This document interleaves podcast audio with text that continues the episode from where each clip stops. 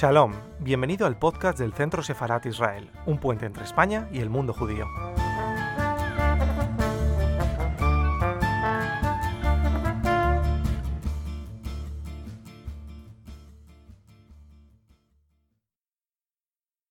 Quiero agradecer especialmente a Luisa, que es la persona que creyó primero en mí en esta, en esta búsqueda em, que ha durado cuatro años, algo más, si contamos también el año de máster, em, y especialmente también al Centro Sefarad, porque este era el lugar en el que había que hablar de lo que vamos a hablar a continuación.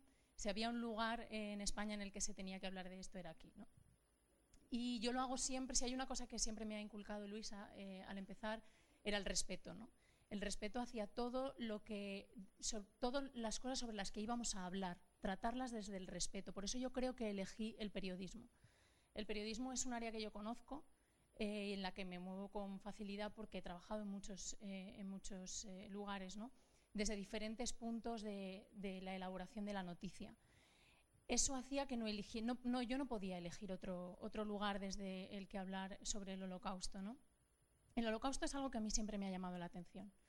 ¿Cómo era posible que algo así estuviera ocurriendo ante los ojos de la gente y nadie hiciera nada?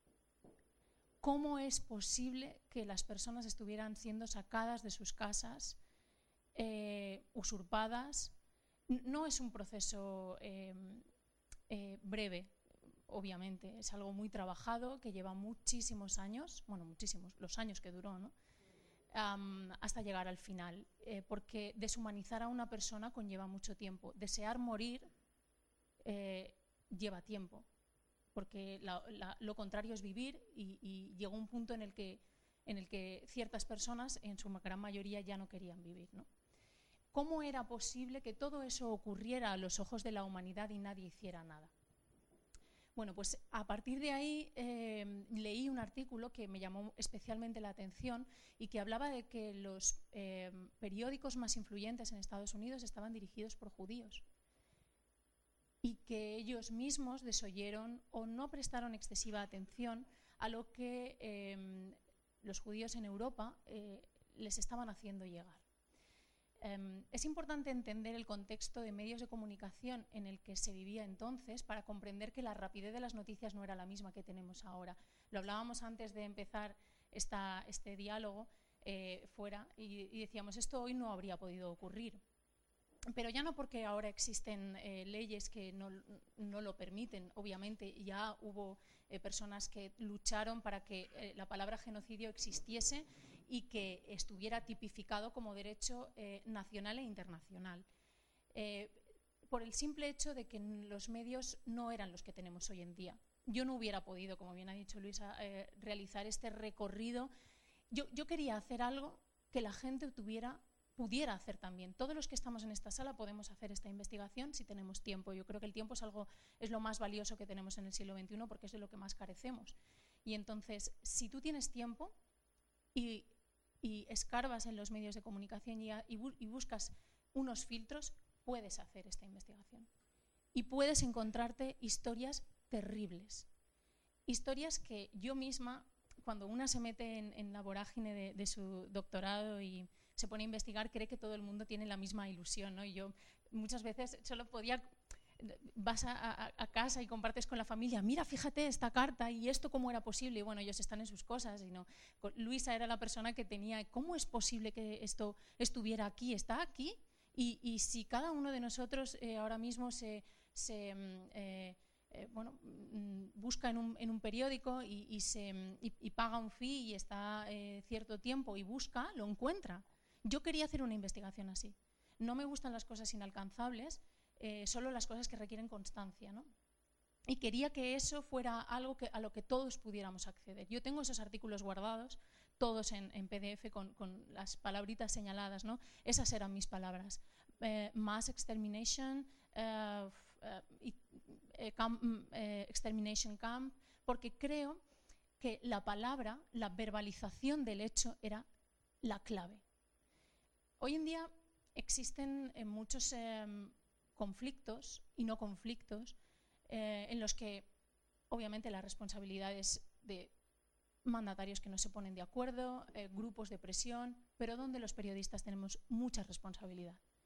Porque nosotros somos lo que hay en medio entre el lector, eh, la audiencia y lo que está ocurriendo. ¿Cómo verbalizamos nosotros? Es el poder de la palabra. Es, es quién dice qué, ese es el paradigma de Laswell que yo les enseño a mis alumnos, que es quién dice qué, cómo, en qué forma y cuándo.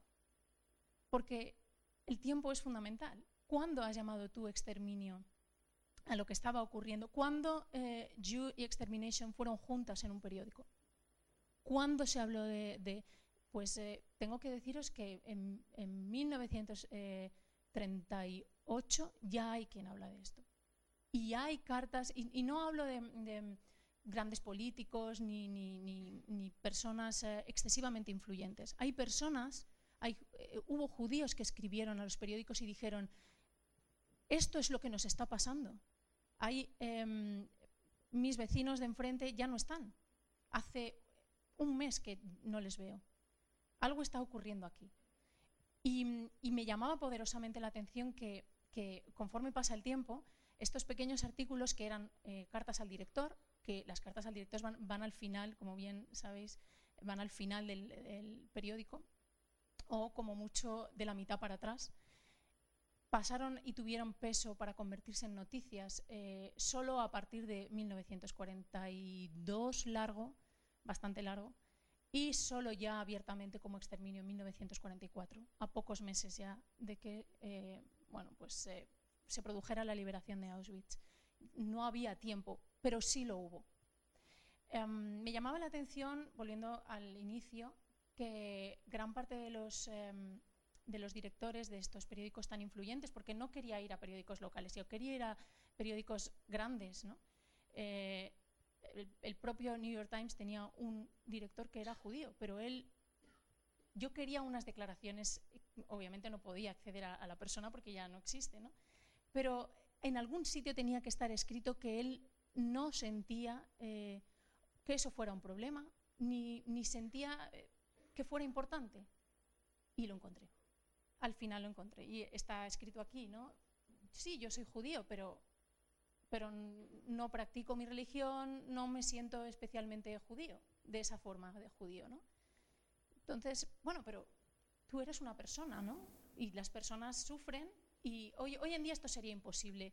Por eso creo que es tan importante seguir haciendo pedagogía de algo tan, tan importante, de algo tan doloroso que ocurrió, porque nada nos libra de que vuelva a ocurrir con otras características, pero con el mismo fondo al final. Y ver, la verbalización de eso para mí era básico. Vuelvo a quién dice qué, cómo y de qué forma el poder de la palabra es muy importante. Y hoy en día con los medios que tenemos esto, eh, jamás el, holocausto, me atrevo a decir, probablemente no hubiera ocurrido, ni la magnitud de los acontecimientos hubieran sido tales. ¿no? Em, a, mí me gusta mucho que el público hable, yo quiero que preguntéis todo lo que queráis, pero antes quiero mm, señalar el descubrimiento de una figura que yo hice mientras, em, mientras estuve investigando, que fue Jan Karski, eh, polaco, eh, la resistencia, una persona formada, em, universitario, estudiante de Derecho y, bueno, lo que sería hoy em, diplomático, ¿no? pero una persona que hizo de cámara, de lo que hoy sería una red social. ¿no? Fue introducido por, la, las eh, lobbies eh, judíos en el, en el gueto de Varsovia para salir y contarle al presidente de los Estados Unidos qué estaba ocurriendo. Así lo hizo. Hay una entrevista donde él se emociona constantemente, está, podemos acceder a ella a través de Google, está en YouTube y es muy emocionante porque él hizo eso que hoy en día hacemos con los móviles, ¿no? que es grabar con, en, su, en, su, mente todo lo que está ahí. Y hay un momento de la conversación en la que él dice, él, él está con el entrevistador, pero él no está allí, él está allí, en el lugar en el que estuvo.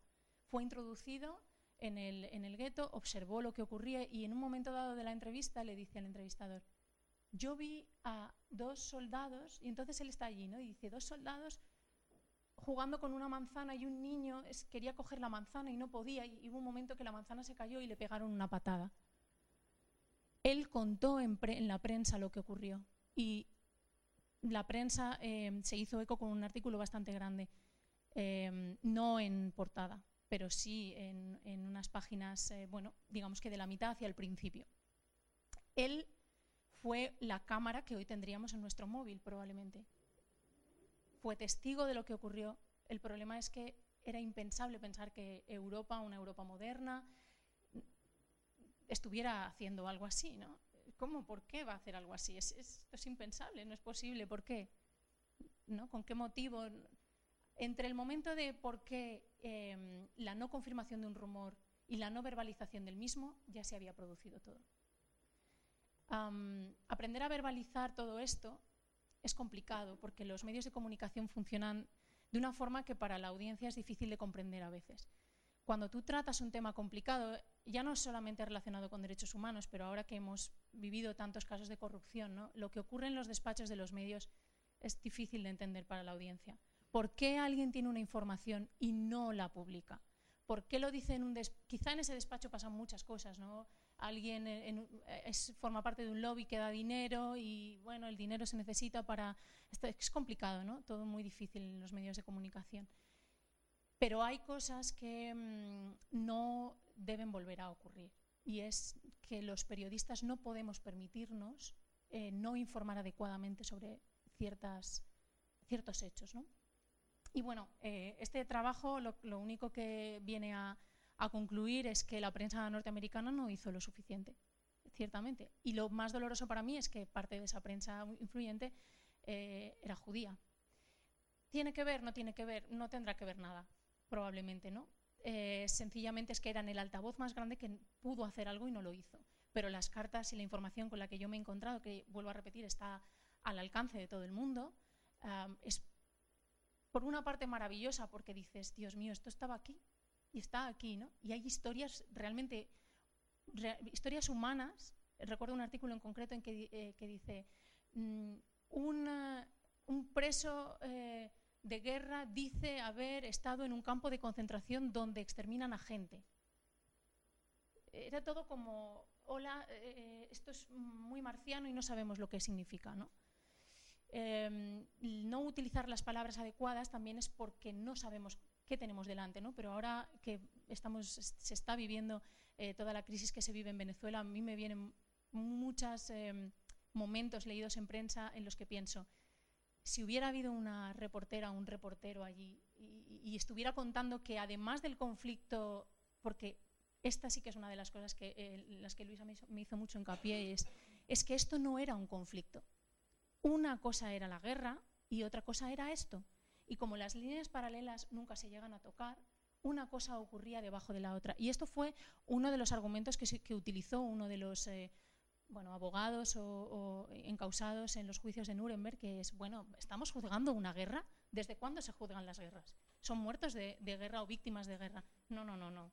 Esto no eran unas víctimas de guerra, esto era un intraconflicto, si queremos llamarlo así, o un pseudo conflicto no existente. No estaba muriendo eh, gente por razón de una guerra, estaba muriendo gente por eh, raza, religión y otros motivos que no tienen absolutamente nada que ver. Y mucho antes de que la guerra fuera declarada.